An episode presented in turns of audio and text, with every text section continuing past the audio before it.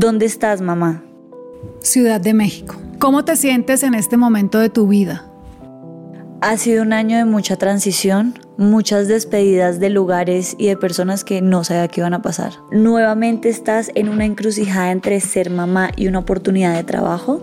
Sí, nuevamente tuve que ausentarme de mi casa por una oportunidad laboral. ¿Estás soltera? No. ¿Extrañas más a tu hija o a tu esposo? Es muy difícil el sentimiento y no podría comparar. ¿Hace cuánto estás en una relación? Hace 10 meses. ¿Sientes que abandonaste a tu hija? Sí. ¿Tienes miedo de esta nueva relación? Más que miedo, siento demasiada responsabilidad de tener una relación consciente. ¿La distancia afecta a tu matrimonio? Afortunadamente en este momento no lo siento así. ¿Aprendiste a estar sola? Mazo. ¿Y ya conoces a tu yerno? Ya lo conozco.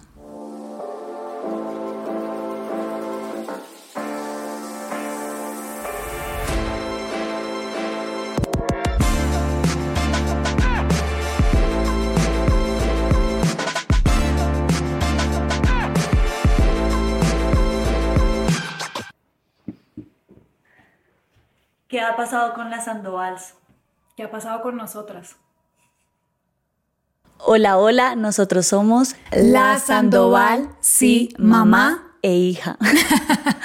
Oigan, nos han extrañado. Bueno, la verdad es que no queríamos acabar este año sin volver a hablar con ustedes y compartir, porque este es un espacio muy importante para nosotros y espero que sea un momento muy importante entre padres e hijos, familias, eh, personas que a veces no sepan qué hacer. Yo personalmente cuando no sé qué hacer con mi vida escucho un podcast y encuentro soluciones, ¿no es cierto, Ma? Sí, pero además de ser un espacio súper bonito que hemos encontrado para compartir con ustedes, una de mis conclusiones de los beneficios de este podcast ha sido un trabajo muy terapéutico entre nosotras dos que nos ha fortalecido mucho, mucho, mucho la relación ahora que Valeria es una mujer adulta. Supuestamente. Y que ya, ya, ya el rango de mamá va eh, acomodándose para convertirse en amiga también. Ahora sí, Ahora que ya es una adulta independiente, ahora sí la puedo considerar una amiga. Bueno, eh, yo no sé si una amiga, es raro, pero es raro. Pero bueno, queríamos hacer este especial porque no solamente para contarles qué ha pasado con la Sandoval, dónde están, qué hacen. Yo sé que nuestras vidas son siempre muy raras y la gente no sabe si vivimos en Bogotá, en Miami, en Venezuela, en qué parte del mundo. Y bueno, creo que este año, digamos, para cerrarlo, ha sido así como caótico y dijimos, bueno, hay que contarle a nuestra gente qué nos ha pasado. Mi mamá, mamá, ¿dónde estás? en este momento? en este momento estoy en la Ciudad de México. Y yo estoy en la Ciudad de México acompañándola.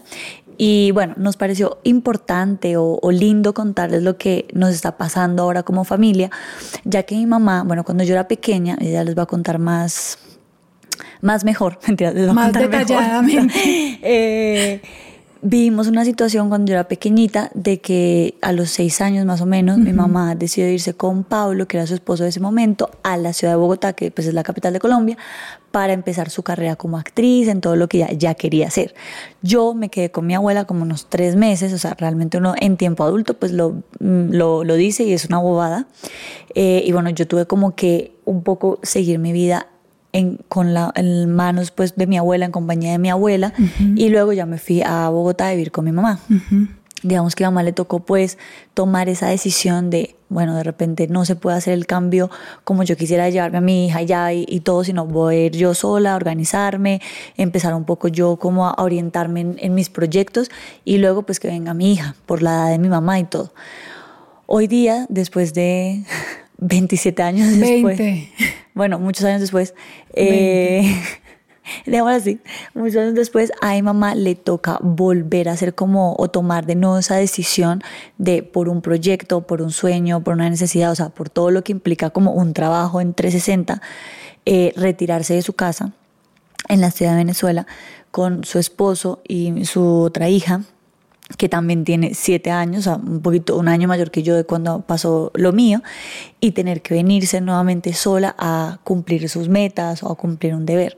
Entonces, pues es súper loco que la vida como que nos presenta los mismos escenarios en otras circunstancias, con otra sabiduría, otros miedos, otro todo, pero bueno, eh, creemos que es una disyuntiva en la que los padres y en general las personas se pueden encontrar, ¿no? Como que la vida te repite las mismas situaciones y tú tienes que, que ver qué aprendiste, si las vas a volver a hacer, si no las vas a volver a hacer.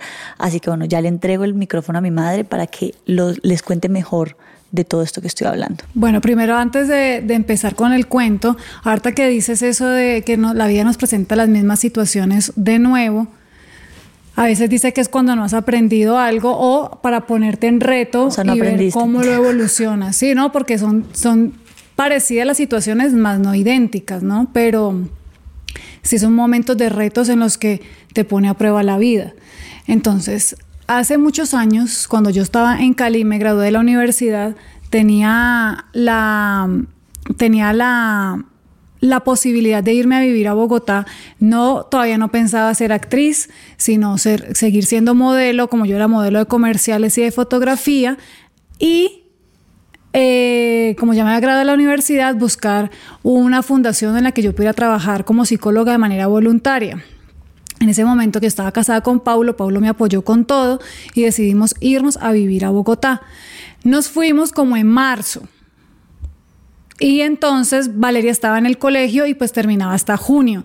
Entonces la decisión fue dejársela a mi mamá y eran más o menos tres meses. Eh, había un punto a favor y era que eh, estaba Semana Santa atravesada, entonces los tres meses estaban como con un descanso de una semana donde íbamos a poder vernos. Así fue, nos fuimos nosotros dos, pero esto era un, era un cambio de definitivo para Valeria y para nosotros como familia. No era que yo iba y volvía, sino que era que nos íbamos nosotros a buscar apartamento, a buscarle colegio y acomodarnos para que cuando ella fuera ya tuviera todo listo. Entonces, pues fue una situación como cualquier madre que se despide un momento de sus hijos, fue un poco traumática, pero también tenía eso, además del sentimiento de desprenderse de, su hija, o sea, yo y, de nuestra hija, pues, porque en ese momento, pues, Paulo estaba ocupando, era el rol de padre con ella, era también, era ir con muchas ilusiones, con muchos proyectos, con muchas expectativas. No sabíamos si nos iba a ir bien o si nos teníamos que regresar, porque pues uno nunca sabe y pues si hay veces que las cosas no se dan, pues uno puede volver a su casa siempre. Entonces era, era toda esta situación que se nos presentó en ese momento de mi vida, cuando yo tenía más o menos 22 años y Valeria ya tenía 6. Eh, así fue, ya fue en la Semana Santa, cuando ya fue en la Semana Santa ya teníamos apartamento, yo ya estaba hablando lo del colegio, ella la pasó feliz. Eh, cuando se iba a ir, eh, me dio, creo que se fue más duro ahí, cuando ella se iba en esa Semana Santa otra vez para Cali, antes de devolverse ya a Bogotá definitivamente. Fue más duro, creo que ese momento para mí que cuando me fui de Cali, cuando nos fuimos de Cali era como con el carro lleno de maletas, literalmente, y de cosas en busca de y ver qué pasaba. Ya cuando ella fue, ya era como otra vez la sensación de volvernos a separar y pues Valeria ya estaba muy, aparentemente muy bien, ella estaba muy contenta. Cuando yo la dejé con la zafata, con su cartelito y todos los otros niños que viajaban recomendados, ella estaba feliz, echando cuentos, cero mamiti, no le preocupaba nada. Entonces, eso da tranquilidad como madre, independientemente de que tú estés triste. Ahora, 20 años después, se repite la historia en otro cuerpo. Miranda tiene 7 años, un añito mayor que era como era Valeria en ese momento. Y ustedes saben, yo vivo en Venezuela con Jorge y con ella y se me presentó nuevamente una oportunidad de venir a trabajar a México, una participación en una novela no es muy largo, eran más o menos dos meses. Eh, entonces, pues la, la situación era que yo viniera sola porque cómo íbamos a buscar colegio y todo por dos meses o sacarla del colegio no ameritaba. Ustedes ya saben, Miranda está en segundo grado, entonces ya está en otro proceso de la educación en que no se puede interrumpir así como así.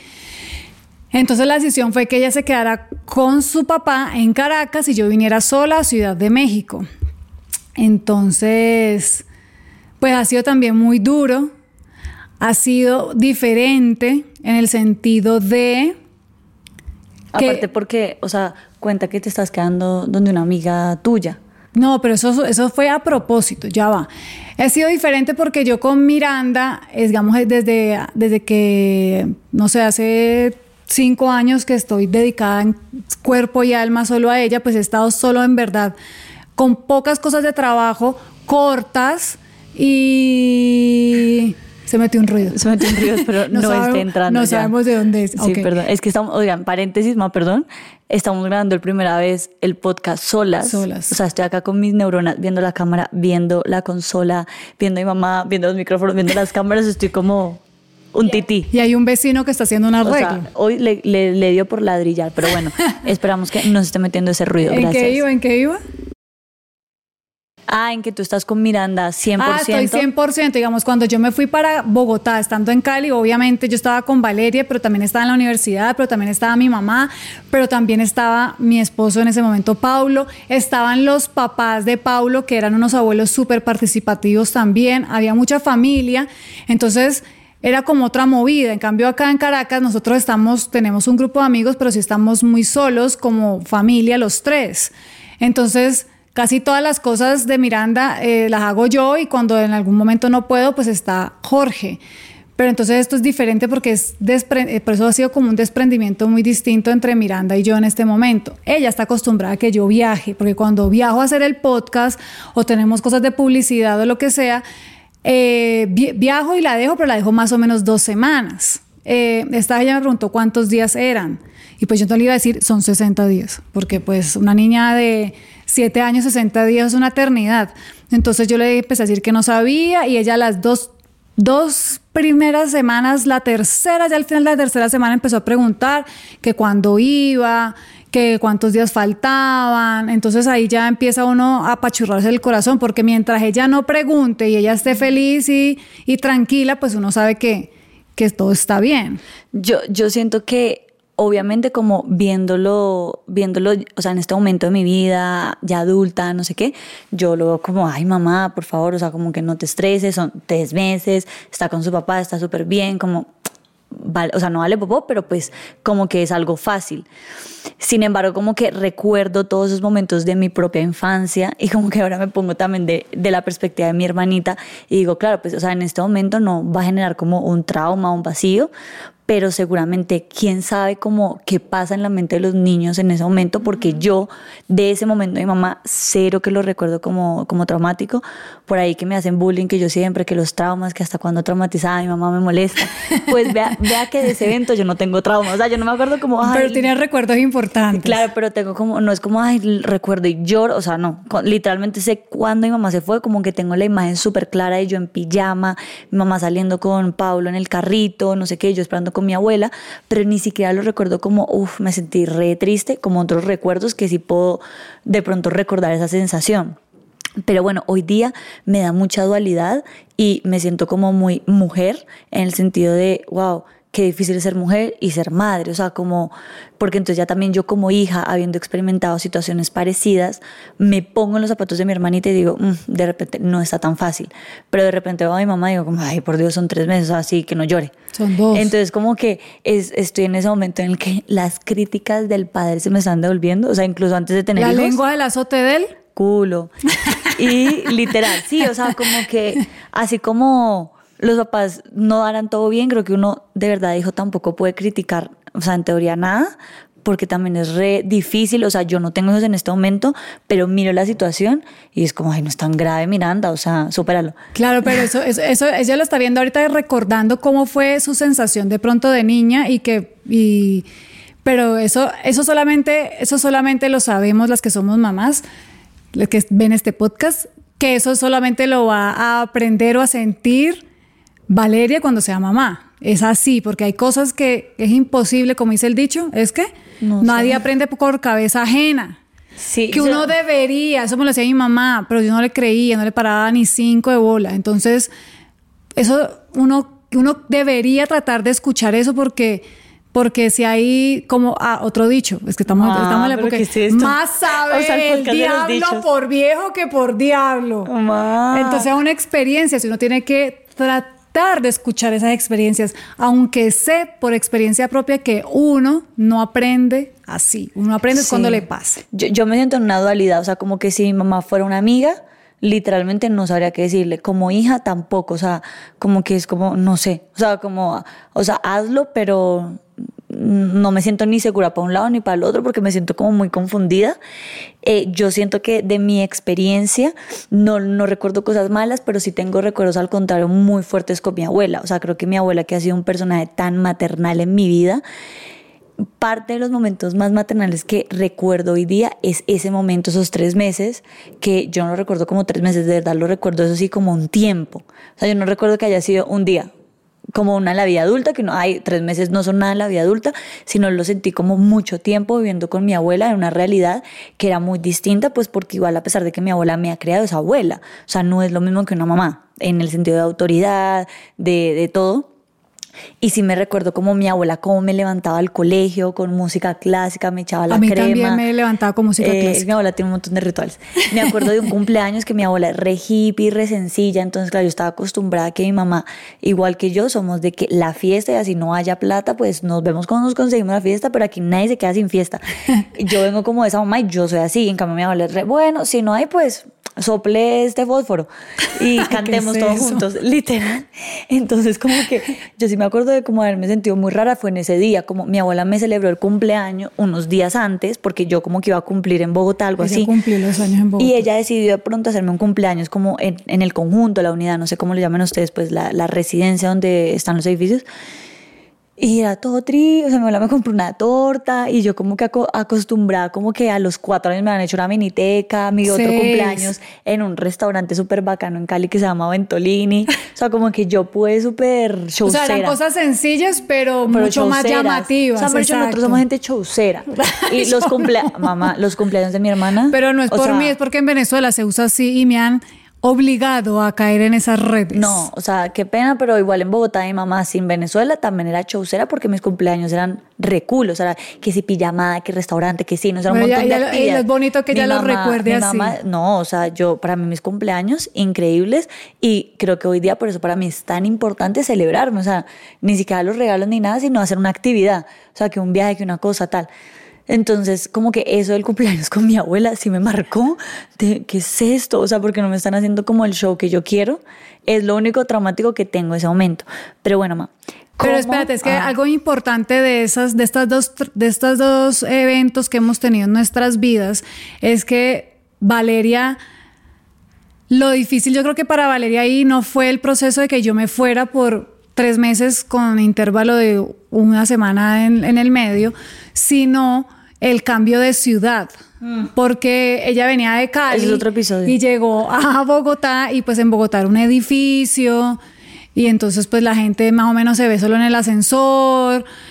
Eh, entonces tocaba siempre estar, yo por, eh, por eso es que ella entra a estudiar eh, teatro musical, porque ella llegaba del colegio y ella llegaba y no tenía nada que hacer en pero la tarde. espere, ma, espere, no desvíe.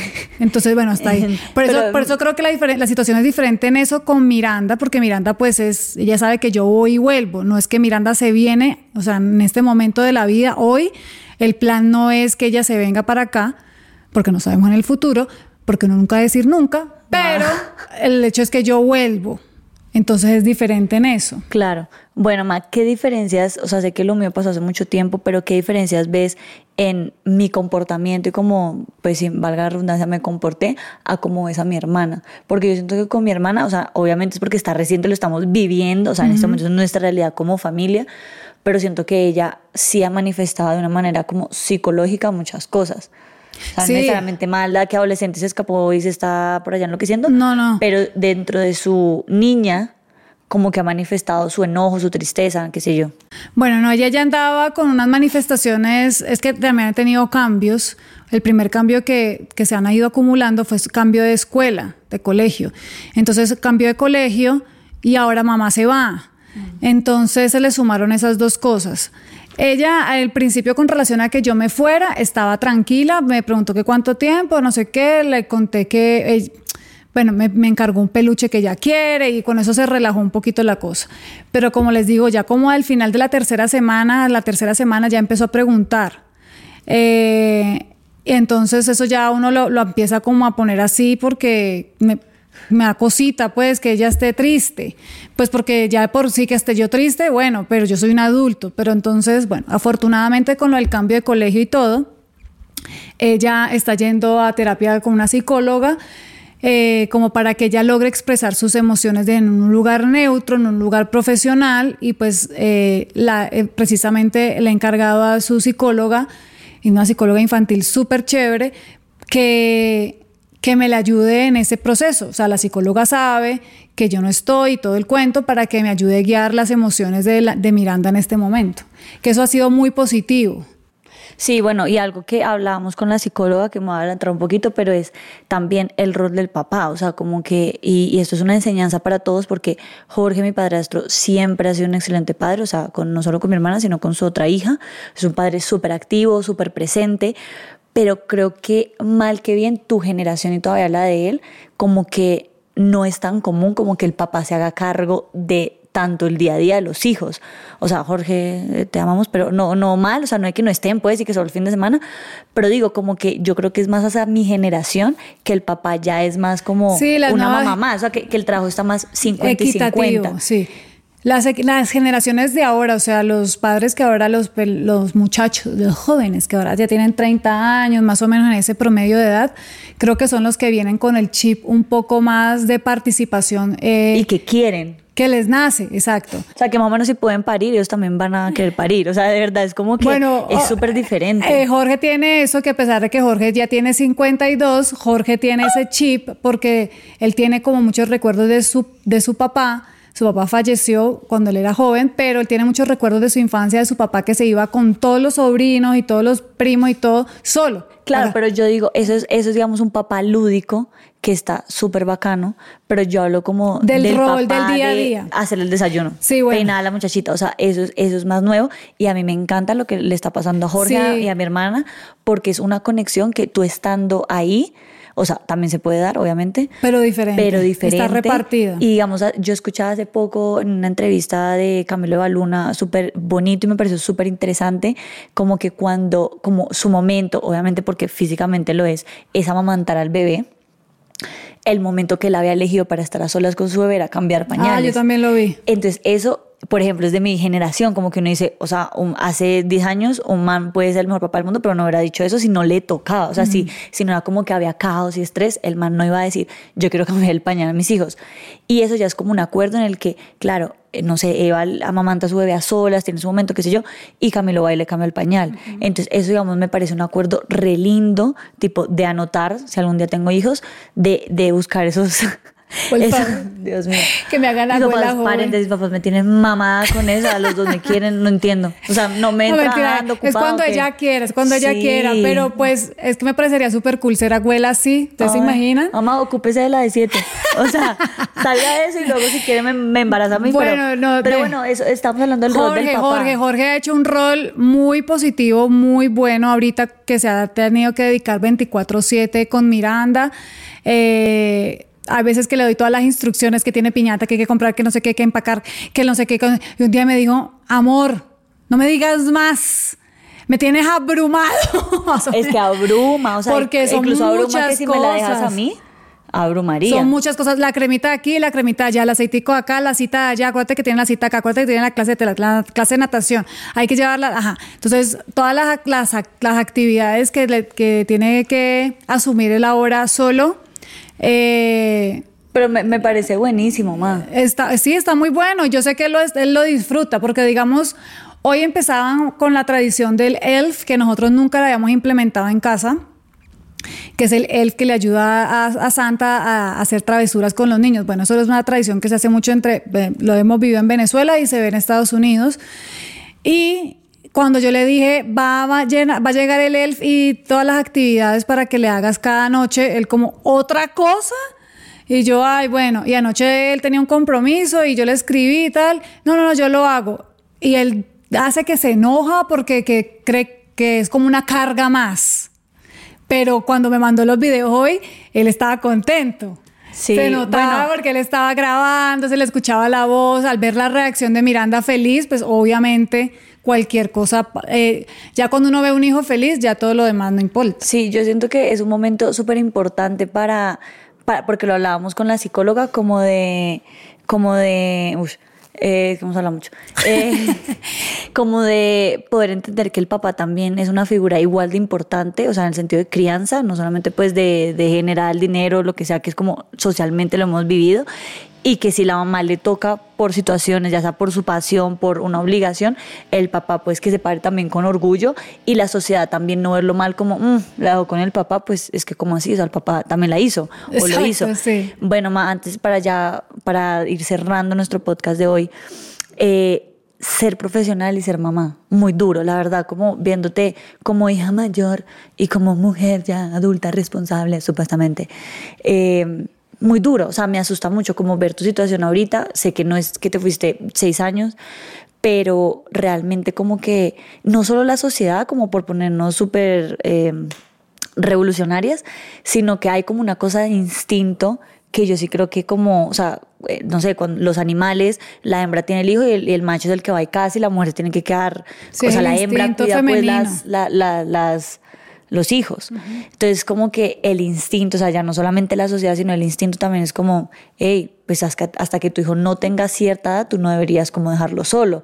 Entonces, eso me, me impresiona porque hoy día el mundo ya no es normal, o sea, ni siquiera el ser artista, solo estar en el, en el entretenimiento, realmente ahora la mayoría de gente tiene trabajos remotos, o sea, como que ya la vida no es de que solo estamos en Medellín, o sea, es como que igual hay que viajar demasiado porque el mundo está demasiado globalizado, entonces los niños igual, o se ausenta el papá o se ausenta la mamá, aparte de eso hay divorcios, entonces, como que yo digo, pucha, es, muy complicado. Sí, ¿Cómo te sientes? Ser madre y ser profesional en cualquier profesión es complicado. Pues digamos, mi mamá fue madre soltera y mi mamá me tuvo que dejar a los dos, creo que ella juntó vacaciones con licencia de maternidad y creo que mi mamá solamente estuvo, pudo estar conmigo hasta los tres meses. Ay, no, y ella me tuvo que contratar a una señora para que me cuidara mientras ella trabajaba.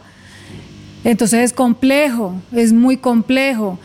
Eh, ser mamá y tener algo más, ni siquiera hacer una profesión, un oficio, estudiar, así como yo tuve, que, yo, él, cuando Valeria nació, yo paré ese, ese año, primer año de su vida, no estudié tiempo completo. eh, cuando ella tenía seis meses, yo la dejaba con la abuela o con el papá para irme a estudiar el nocturno, el 11. Entonces, pero yo ya la dejaba dormida. Entonces iba a la clase y volvía y solamente tenía que dar la teta y ya, ya estaba dormida. Pero en el colegio, eh, cuando yo entré a la universidad era igual. O sea, todas las mamás que tienen otra obligación laboral, estudiantil, lo que sea, casi todas. De, hobby, porque es que es eso. Cuando uno es mamá, volver a retomar hasta un hobby, un deporte, ir al gimnasio, bañarse media hora en paz, es complicado. Eh, por eso todos los memes que salen con respecto a eso. Pero es, es, es así, es, es complicado. Pero ¿cómo te sientes tú? O sea, ¿en este momento te sientes mal? A veces me siento mal. Bueno, creo, creo que en el momento de, de antes de era donde estaba más nerviosa porque tenía que dejar todo estaba listo. súper nerviosa, o sea, me estresaste mucho. Tenía que dejar todas las cosas listas. Justo a Miranda le mandaron un montón de exámenes médicos estando yo aquí. Jorge tuvo que hacerle unos exámenes a, Miranda y eso fue complicado, no desde la distancia, coordinando todo. Antes de venirme creo que estaba más nerviosa porque quería que todo quedara como cuadrado en orden perfecto para que yo pudiera estar acá tranquila. Eh, en este momento creo que, bueno, ya entre las grabaciones, entre mil diligencias, no he tenido mucho tiempo que pensar ni extrañar, pero sí en las noches cuando hablo con ella y comparto con ella, pues sí me da, me da, me da pues ustedes saben, uno puede verla, abrazarla, darle besitos y todo eso es complicado. Pero también sé que soy feliz eh, cuando estoy trabajando, eh, tengo, eh, gracias a Dios, aquí en México tengo eh, amigas maravillosas. Bueno, porque eso, eso te interrumpa ahí, o sea, no me regaño por interrumpirla. mi mamá también está haciendo algo medio loco y es que a sus 43, entiendo, a su 43. edad de mamá, se vino a la casa de una de sus mejores amigas, que obviamente es hermana, todo esto, pero oigan, si a mi edad yo ya pienso en quedarme en la casa de una amiga dos semanas, es como, uy, de pronto si puedo, pues puedo pagar el hotel, el Airbnb, Ajá, no, la pero espera que cosa. eso tiene, una, eso tiene una sustentación.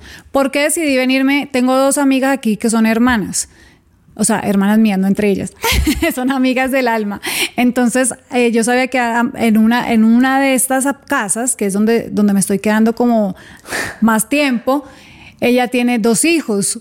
Su niña tiene nueve años y su hijo grande ya tiene 20 y ya se fue a la universidad. Entonces yo sabía que estaba ese cuarto desocupado.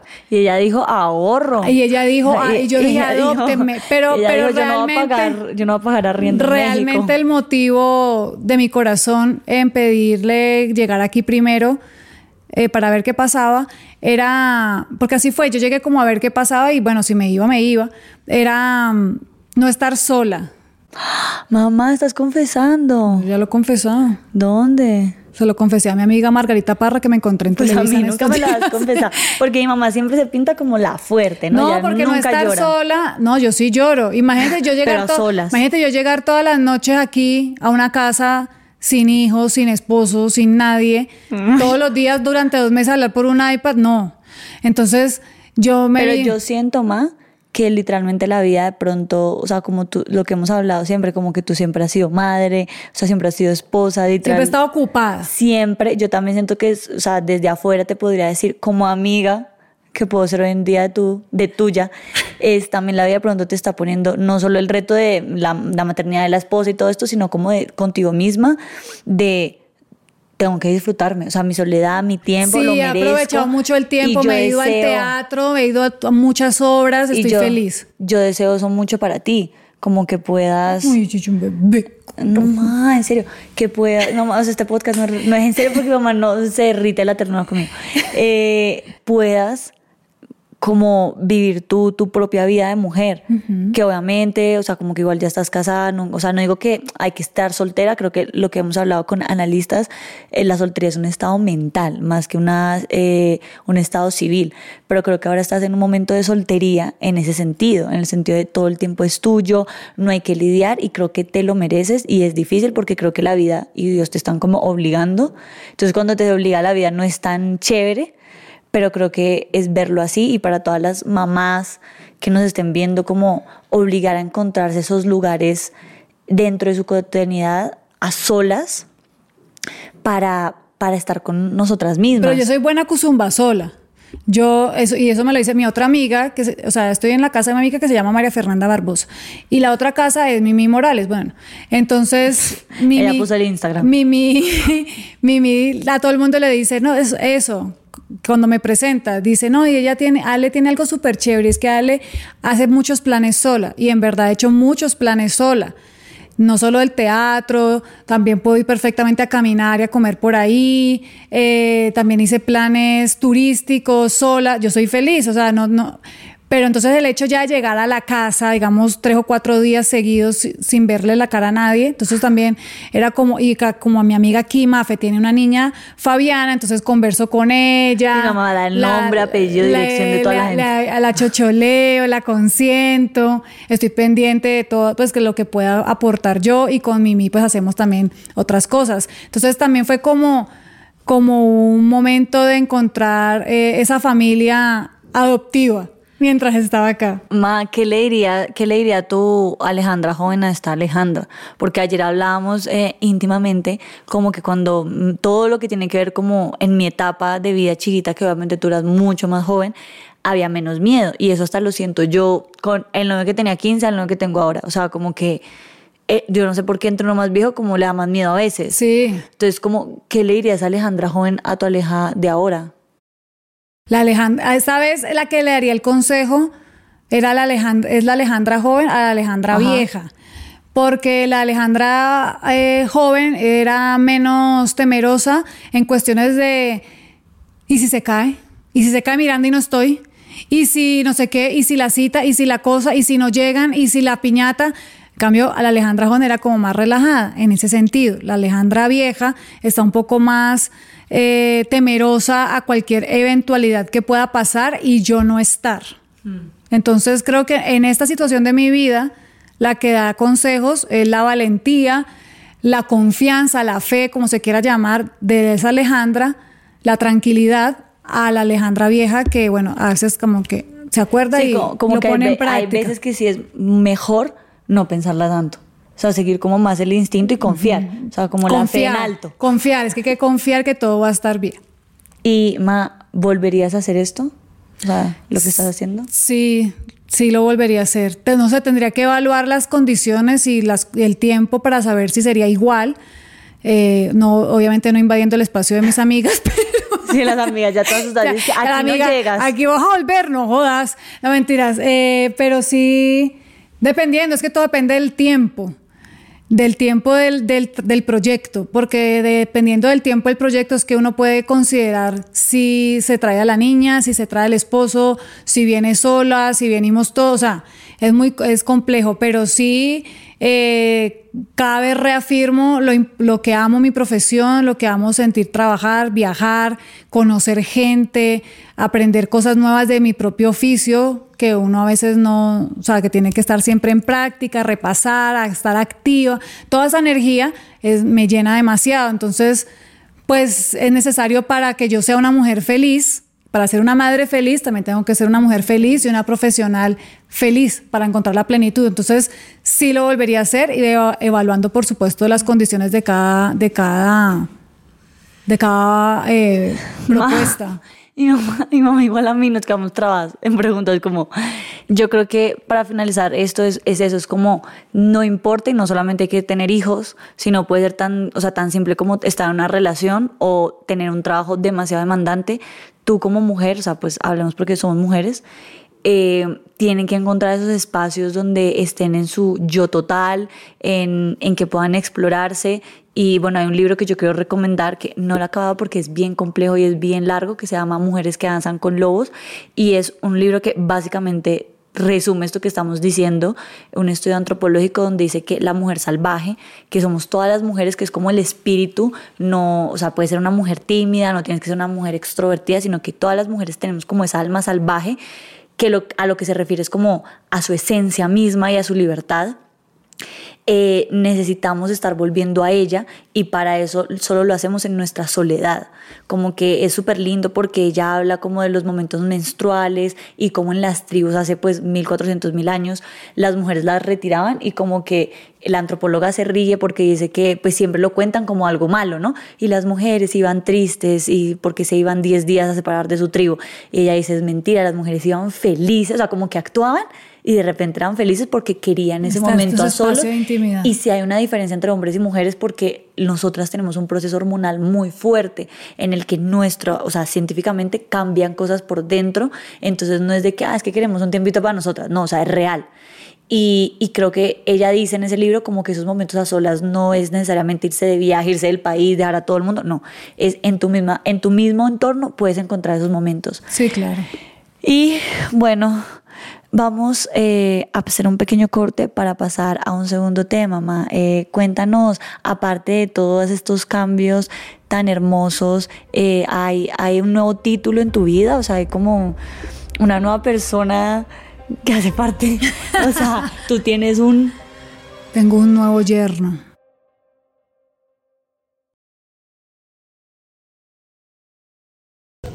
Fue hermoso, me encanta siempre pedir deseos.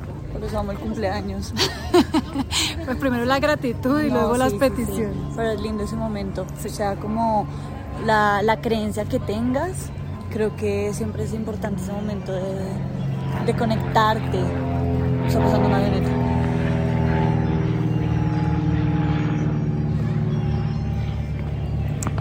De conectarte de corazón con una fuerza máxima.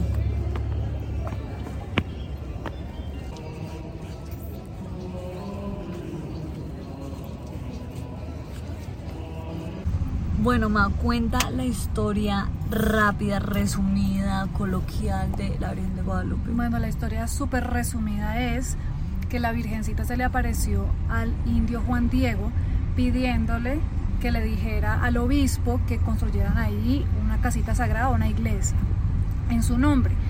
El indio Juan Diego fue y le dijo, pero obviamente pues no le creyeron Entonces, la segunda vez que se encontraron, creo que fue así, él llevaba ahí en su, que es un material que se llama ayate, llevaba las rosas y la Virgencita le volvió a decir, y cuando él fue donde el obispo a decirle nuevamente, ahí le mostró las flores que él llevaba, las rosas, en, esta tela apareció grabada o pintada la, la, imagen de la Virgen, que es, la que esa misma tela la que vemos cuando vamos a su iglesia, que ha pasado muchísimos años, no ha perdido color, eh, está intacta y se han hecho muchas investigaciones y se ve que es la misma, la mismo material de hace tiempo, que no ha perdido color, que tiene muchas otras cosas milagrosas ahí. Ese es como el resumen y por eso después cuando ya desapareció eso, sí le creyeron al indio Juan Diego y le hicieron toda su iglesia a la Virgencita. Eso es en resumen, creo.